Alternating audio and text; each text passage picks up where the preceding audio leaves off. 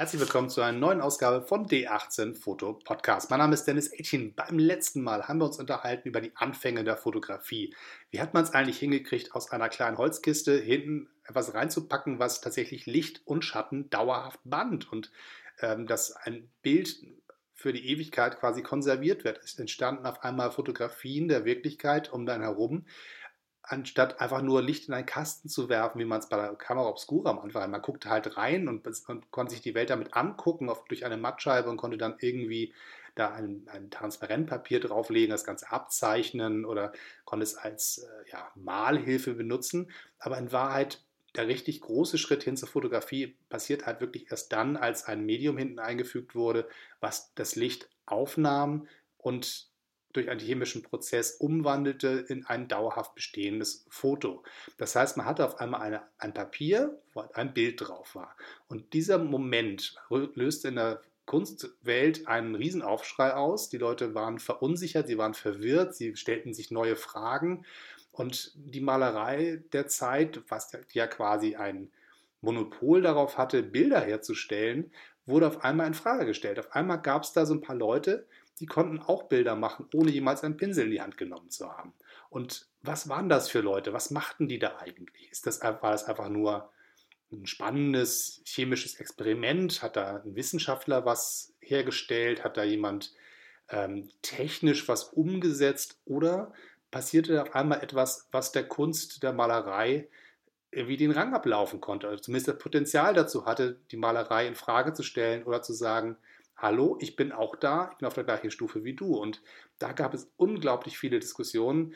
Der französische Maler Delaroche hat 1839 gesagt, ab heute ist die Malerei tot. Also er hat im Prinzip äh, die große Apokalypse ausgerufen und gesagt, so jetzt machen andere Leute Bilder, man braucht uns nicht mehr und die Kameras werden sich jetzt weiterentwickeln, die fotografischen Prozesse werden natürlich schnell sich entwickeln und am Ende wird uns Maler keiner mehr brauchen.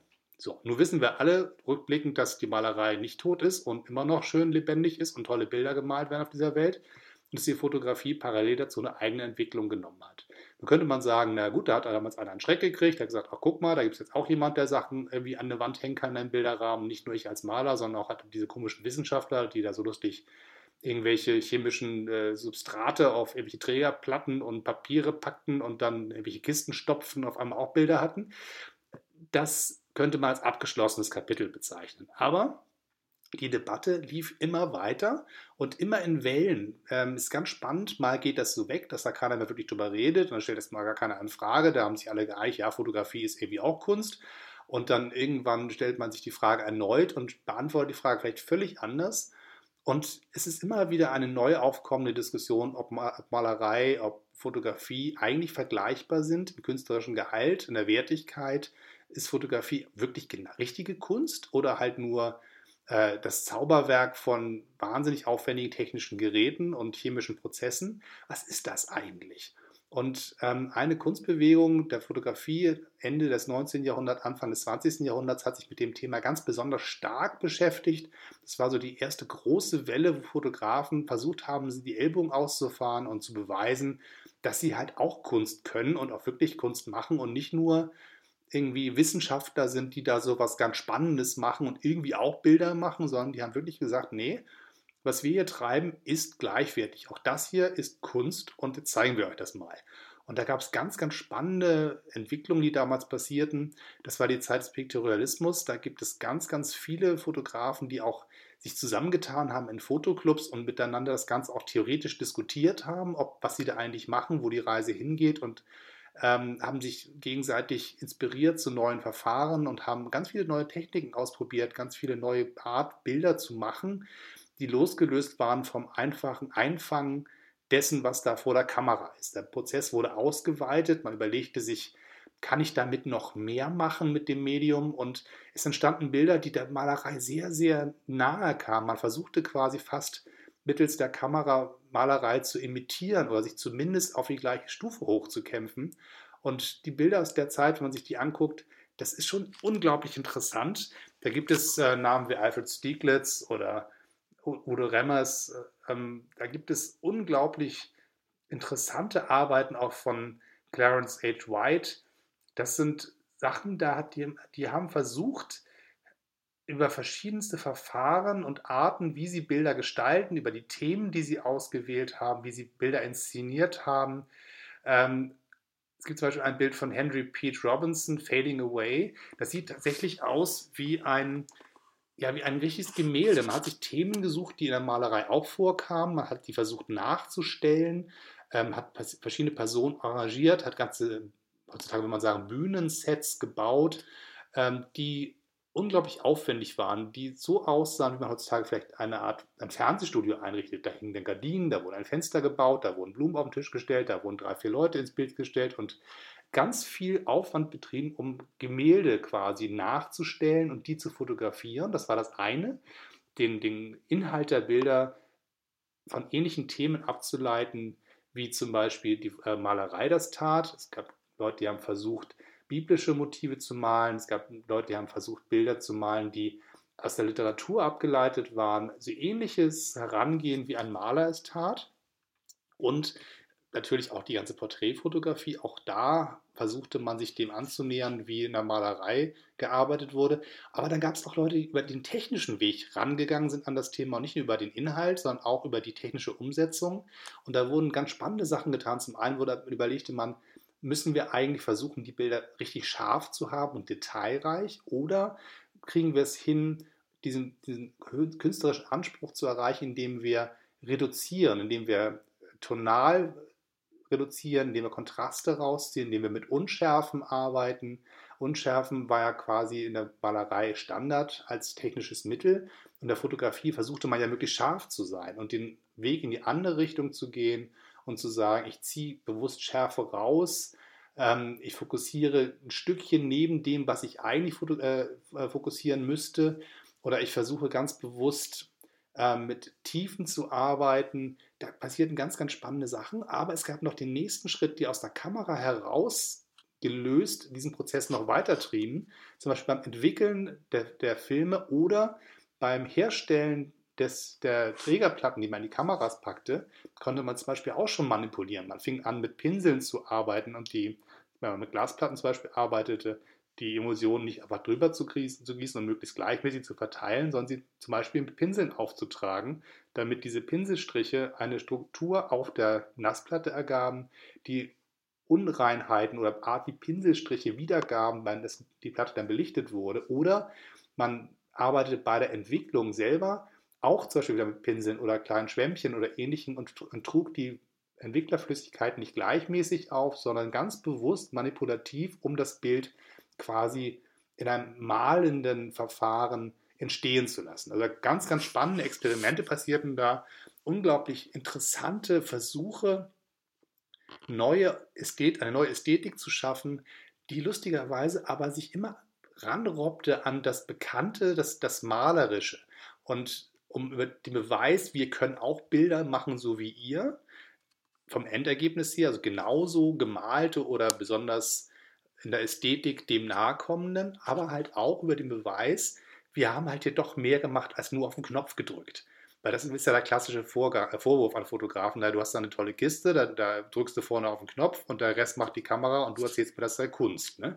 Und wenn man diesen Prozess erweitert und größer macht und sich mehr Mühe gibt und noch mehr in den Prozess eingreift und versucht zu manipulieren und bewusst Dinge zu tun, dadurch den Beweis zu erbringen, dass was man da macht auch wirklich Kunst ist. Und das ist eine sehr, sehr spannende äh, Bewegung, die damals passierte und so ähnliche Sachen tauchen immer mal wieder auf zwischendurch. Ich glaube auch, dass die Lomographie zum Beispiel da gewisse Dinge auch, ähm, auch wenn sozusagen die Logik der Lomographie Marketing getrieben war. Also da gab es ein paar Marketingstudenten, die gesagt haben, wir haben ja eine lustige Kamera und machen jetzt hier ein, ein bauen einen Kult auf, einen künstlichen Kult, legen uns ein paar Spielregeln fest und ähm, sagen dann, das ist ja die Fotografie, das ist Lomographie, das ist was Eigenes.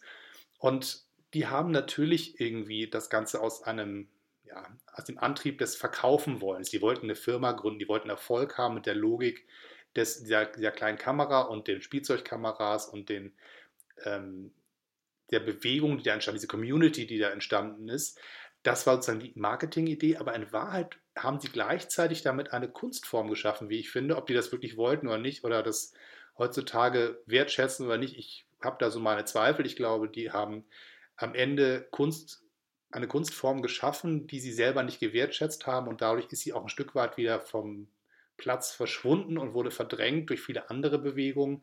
Aber die Idee zu haben, ähm, aus den, wenn man sich die, die lomografischen zehn Gebote quasi anschaut, die zehn goldenen Regeln, da gibt es einen Satz, du musst nicht vorher wissen, was du machst, was auf den Bildern drauf ist, und du musst es übrigens nachher auch nicht wissen. Das ist quasi dann die nächste Regel. Das heißt, man macht ein Bild, entscheidet sich bewusst dagegen, die Kontrolle zu haben und bannt quasi den Zufall. Und den Zufall zu bannen, das ist ja eine ähnliche Herangehensweise wie abstrakte Malerei. Auch da, wenn ich mit einer großen Flasche Farbe ähm, mit verschlossenen Augen Farbspritzer auf eine Leinwand werfe, dann entsteht, kann auch Kunst entstehen, abstrakte Kunst, die auch durch den Zufall geprägt ist. Natürlich kann ich immer noch sagen, ich habe mir quasi mich bewusst für ein Farbspektrum entschieden. Ich wollte mit Rottönen arbeiten, weil ich Gewalt und, und, und Wut ausdrücken wollte. Oder ich habe ganz bewusst mit einer Flasche gearbeitet, anstatt mit einer Dose, weil ich feine Punkte haben wollte und keine Flächen. Also auch solche Entscheidungen werden da ja getroffen. Die abstrakte Kunst ist ja nicht nur ausprobieren, Augen zu und lustig mal, mal sehen, was so ist. Auch da steckt da ganz, ganz viel Konzept hinter und ganz, ganz viel Nachdenken. Aber so ähnlich das bewusste Loslassen, das die letzte Kontrolle über das Ergebnis loszulassen und sich in sein Schicksal quasi zu fügen, ist ja eine ähnliche Idee wie bei Lomographie. Da ist ja die, diese Idee des aus der Hüfte schießens, des schnell draufhaltens, des nicht eben gucken, das Bild einrichten und komponieren und überlegen, ist, wie ist die Belichtung eigentlich, was wäre eigentlich richtig, der richtige Schärfepunkt oder sonst irgendwas, sondern einfach zu sagen, ich schnappe mir eine Kamera, die ist möglichst einfach und ich halte einfach drauf. Und dann ist es verwackelt, macht ja nichts. Und da gibt es einfach lustige Farben, die ich interessant finde und gar nicht das Motiv komponiert, sondern sagen, da ist was Rotes. Und das finde ich spannend. Und diese, dieses Loslassen ist auch wieder ein bewusster Versuch, in der Nähe der abstrakten Kunst zum Beispiel zu landen. Und da passieren ganz, ganz viele spannende Dinge, auch in einer Welt, die eigentlich davon geprägt war, zu sagen, wie verdienen wir eigentlich möglichst viel Geld mit einer lustigen Hipster-Community, ähm, experimentierfreudig, haha, alles ist lustig Phase. Auch da ist Kunst entstanden. Oder wenn man sich den Bereich von Polaroids anguckt. Die Idee ähm, des Polaroids war ja von Edwin Land eher auch ein technischer. Edwin Land hat ja etwas entwickelt, hat gesagt, ich möchte hier etwas haben, was sofort Bilder zeigt. Das heißt, ich bilde eine Kamera, dann mache ich ein Bild und da kommt ein Bild raus und das entwickelt sich in meiner Hand, vor meinen Augen und da habe ich ein fertiges Bild. Das war ja eher eine Beschreibung eines technischen Prozesses, eines Anspruches an Technik, an eine Entwicklung für Ingenieure und Chemiker und, und Physiker. Also das war ja nicht der Ansatz, ich möchte hier ein Kunstmaterial entstehen lassen. Sondern das heißt, es wurde erstmal daran geforscht und gearbeitet, eine neue Art der Fotografie zu erschaffen. So ähnlich wie am Anfang Daguerre oder Fox Talbot wurden die Chemikalien ausprobiert und verschiedene Verfahren getestet, wie das dann so geht, ein Foto herzustellen, was halt nicht in der Dunkelkammer entwickelt werden muss, sondern aus einer Kamera vorne rauskommt, dann wartet man ein bisschen und irgendwann ist das Bild fertig. Dieser rein technische Prozess hätte ja da abgeschlossen sein können. Man hätte ja sagen können, okay, es funktioniert jetzt, wir haben jetzt diese Bilder und damit ist das Thema erledigt und jetzt machen wir die noch ein bisschen besser und ein bisschen schönere Farben und wir schauen mal, dass sich das schneller entwickelt und dann ist das irgendwie irgendwann ja auch vorbei. Dann hat man das Material, dann kann man damit schöne Fotos machen und dann ist Schluss. Nein, als das sozusagen soweit war, dass es technisch funktionierte, fing auf einmal Künstler an zu sagen, das reicht mir nicht. Damit kann ich ja bestimmt noch mehr machen.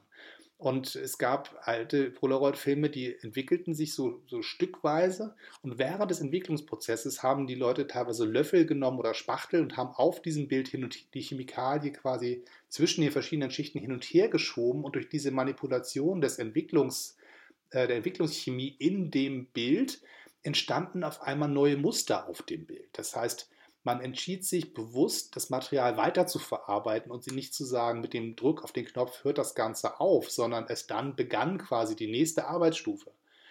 Oder eine weitere Möglichkeit, mit dem Material zu arbeiten, habe ich vor kurzem jetzt ausprobiert und als YouTube-Video auf den Markt geschmissen, das sogenannte Polaroid-Lifting. Das heißt, man hat ein Polaroid-Bild gemacht, hat das Ganze aufgeschnitten, das Ganze unter heißes Wasser gepackt, also kochendes Wasser drauf, das Ganze sich ein bisschen voneinander lösen lassen und das auf einmal hauchdünne ähm, wie eine ganz feine Plastikfolie, die so in, im Wasser schwimmt. Da entsteht quasi die, dieses Bild, löst sich vom restlichen äh, Film und schwimmt auf dem Wasser und das zieht man dann aus, aus der Flüssigkeit auf ein Papier und lässt es da wieder trocknen. Man kann es mit Pinsel ein bisschen hin und her schieben und ein bisschen manipulieren, damit es sozusagen schön ausgebreitet auf dem Papier liegt. Und dabei entstehen auch wieder neue Arten von Bildern, eine neue Art, sich künstlerisch auszudrücken mit einem durch den bewussten Bruch mit dem, was das Material eigentlich machen soll. Also man nimmt nicht das Bild, hängt es an die Wand, sondern sagt, so, komm her, das Bild ist halb fertig, jetzt machen wir es mal richtig fertig. Ich habe noch eine Idee.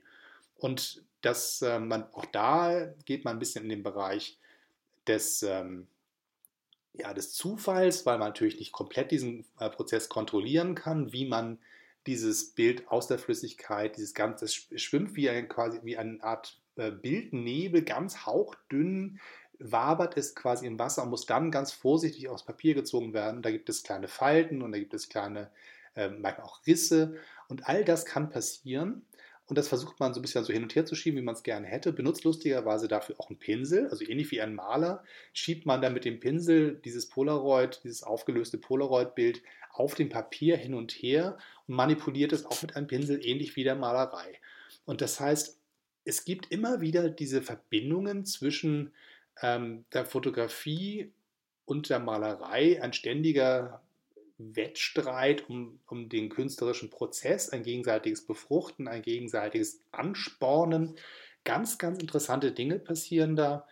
Und die bewusste Entscheidung, ich mache jetzt hier was damit. Ich entscheide mich gegen das sich verlassen darauf, dass die Kamera das schon macht. Da passiert ganz, ganz viel Kunst, finde ich.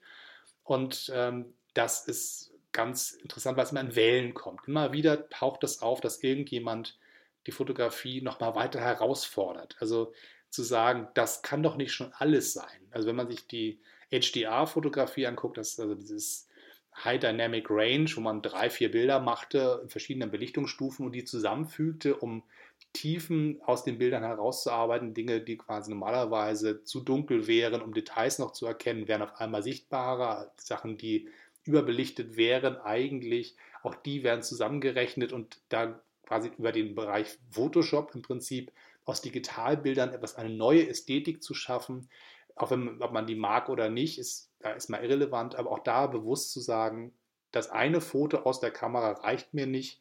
Ich mache jetzt drei Fotos gleichzeitig in Reihe und bastel die dann zusammen nachträglich. Das ist nur ein digitaler Prozess, der macht mir keinen Spaß und ich mag auch die Ergebnisse nicht in den meisten Fällen, aber das zeigt, dass das permanente Infragestellen der Technik als letztes Wort ist, glaube ich, das, was spannend ist, was man beobachten kann, was sich immer wieder und wieder wiederholt, wo man sagen kann, da ist auf alle Fälle ganz viel Kunst passiert. Und da die Malerei lustig gedeiht und weiterhin sich entwickelt und neue Sachen hervorbringt, glaube ich, brauchen die Maler keine Angst mehr zu haben, dass Fotografen ihnen irgendwas wegnehmen oder so. Das heißt, eine gewisse Entspanntheit, jeder macht so seins, ist, glaube ich, eingetreten. Aber die Debatte, ist Fotografie Kunst oder nicht, entwickelt sich immer weiter. Und das ist ein Prozess, den zu beobachten, macht richtig viel Freude, sich darüber den Kopf zu zerbrechen und selber ein bisschen zu grübeln. Äh, was mache ich hier eigentlich? Mache ich hier einfach nur, nur knipse ich nur? Ähm, fange ich nur Momente ein oder mache ich wirklich Kunst? Ähm, was passiert eigentlich in diesem Prozess, den ich hier Fotografie nenne? Das finde ich unglaublich aufregend, darüber nachzudenken und stellt auch immer die eigene Arbeit in Frage. Und auch das ist, glaube ich, Ausdruck des künstlerischen Gedankens, die eigene Frage, sich selber die Frage zu stellen, was machst du hier? Das, die eigenen Fähigkeiten, das eigene Arbeiten, die eigenen Ergebnisse zu hinterfragen und immer mal wieder zu reflektieren und eine weitere Stufe der Beschäftigung mit den Bildern ins Spiel zu bringen, das ist halt auch Teil von Kunst. Kunst ist ja nicht nur hübsch gemacht, sondern halt auch, was passiert im Prozess, aber auch was passiert mit dem Betrachter. Aber diese Perspektive haben wir heute noch gar nicht beleuchtet. Was macht eigentlich Kunst aus? Was ist überhaupt Kunst? Und ich finde, eine der Definitionen, mit der ich für mich immer so ein bisschen arbeite, ist halt ein Aspekt der, der Kommunikation zwischen dem Bild an der Wand und der Person, die das anguckt. Das heißt, was entsteht eigentlich im Kopf des Betrachters? Gibt es die Bereitschaft, den Kopf zu öffnen, sich Gedanken zu machen? Wird etwas inspiriert? Wird ein Gedanke ausgelöst? Wird ähm, gegrübelt oder ist man vielleicht sogar wütend? Ist man vielleicht entsetzt? Ist man beglückt. Ja? Also viele verschiedene Gefühle können entstehen. Ist man vielleicht einfach politisch aufgeregt? Auch das kann Kunst.